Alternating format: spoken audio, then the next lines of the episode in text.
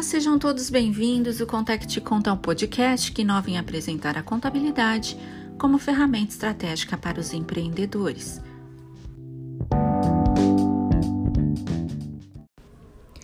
Em nosso oitavo episódio, falaremos sobre as novidades do Imposto de Renda Pessoa Física de 2022. Imposto de Renda de 2022. Novas regras e prazos para entrega são divulgados. Os contribuintes devem entregar a declaração do imposto de renda de 7 de março até o dia 29 de abril.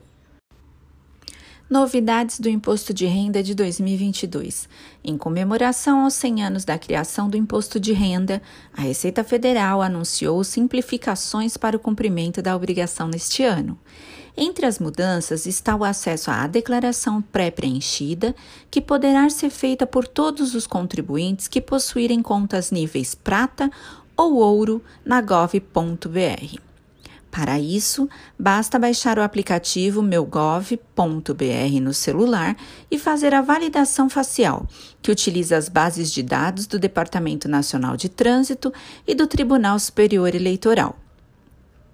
Os contribuintes também poderão consultar informações como pendências de malha fiscal, soluções que deve adotar para se regularizar, emissão e reemissão de DARF por meio do aplicativo Meu Imposto de Renda, disponível em dispositivos móveis. Outra inovação é o pagamento das cotas e a restituição do imposto de renda, ambas poderão ser efetuadas pelo Pix. O sistema do imposto de renda permitirá ainda importar informações do Carnê-Leão, o que irá evitar o retrabalho e situações de malha fiscal. Por fim, o órgão informou também que os trabalhadores que receberam auxílio emergencial em 2021 não estarão obrigados a declarar o imposto de renda, a não ser que tenham recebido rendimentos tributáveis acima de R$ 28.559,70. Veja agora quem é obrigado a declarar o IR de 2022 deve declarar o IR em 2022 quem recebeu rendimentos tributáveis acima de R$ 28.559,70 em 2021, desde que não tenha recebido o auxílio emergencial. O valor é o mesmo da declaração do IR do ano passado. Também deve declarar contribuintes que receberam rendimentos isentos, não tributáveis ou tributados exclusivamente na fonte, cuja soma tenha sido superior a 40 mil no ano passado.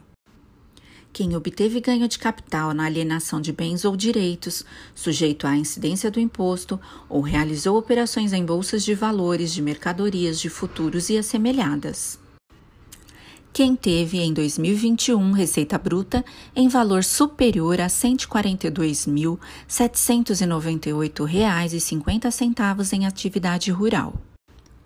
Quem tinha até 31 de dezembro de 2021 a posse ou a propriedade de bens ou direitos de valor total superior a 300 mil quem passou a condição de residente no Brasil em qualquer mês do ano passado e nessa condição encontrava-se em 31 de dezembro de 2021. Quem optou pela isenção do IR incidente sobre o ganho de capital auferido na venda de imóveis residenciais, cujo produto da venda seja aplicado na aquisição de imóveis residenciais localizados no país, no prazo de 180 dias, contado da celebração do contrato de venda, também precisa prestar contas ao fisco. Ficam dispensados de serem informados os saldos em conta corrente abaixo de 140 reais, os bens móveis, exceto carros, embarcações e aeronaves com valor abaixo de 5 mil. Também não precisam ser informados valores de ações, assim como outro ativo financeiro com valor abaixo de mil reais. As dívidas dos contribuintes que sejam menores do que 5 mil em 31 de dezembro de 2021 também não precisam ser declaradas. Tabela do imposto de renda. Apesar das especulações, este ano também não há correção na mesma, e os valores serão os mesmos do ano passado. Logo, devem ser declarados os rendimentos dos contribuintes que arrecadaram mais de R$ 28.559,70 de renda tributável em 2021.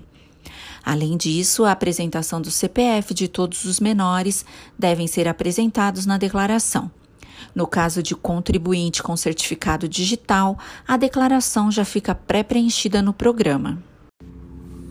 Veja agora os documentos necessários para que você possa realizar a declaração do Imposto de Renda de 2022. Dados pessoais: nome, CPF data de nascimento, nome, CPF, grau de parentesco dos dependentes e suas datas de nascimento, endereço atualizado, comprovante da atividade profissional para profissionais de classe, número do registro, como CRM para médicos e OAB para advogados, cópia da última declaração do IR entregue, conta bancária para restituição ou débitos. Você também necessitará dos informes de rendimentos de instituições financeiras, como bancos e corretora de investimentos, rendimentos de salários, prolabore, distribuição de lucros, aposentadoria ou pensão, rendimentos de aluguéis, rendimentos como pensão alimentícia, doações, heranças, etc., e o resumo mensal do livro caixa com memória de cálculo do Carneleão, se aplicável. Informe também os pagamentos efetivados.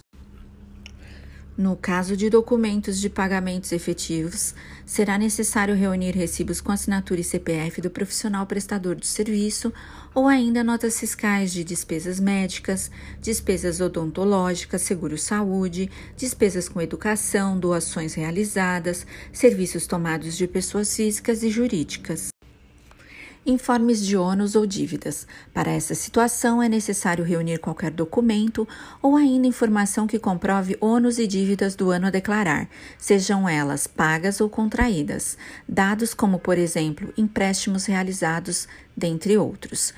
Informe de direitos e bens, data de aquisição do imóvel, área, IPTU, número de matrícula e nome do cartório onde o imóvel está registrado número do Renavan e registro no órgão regulamentador correspondente ao veículo. Lembramos que os contribuintes que enviarem a declaração no início do prazo, sem erros ou inconsistências, receberão mais cedo as restituições se tiverem direito a ela. Para incluir a primeira parcela em débito automático, os contribuintes devem enviar a obrigação até o dia 10 de março. Vale lembrar que idosos, portadores de doença grave e deficiente físico ou mental tem prioridade por lei.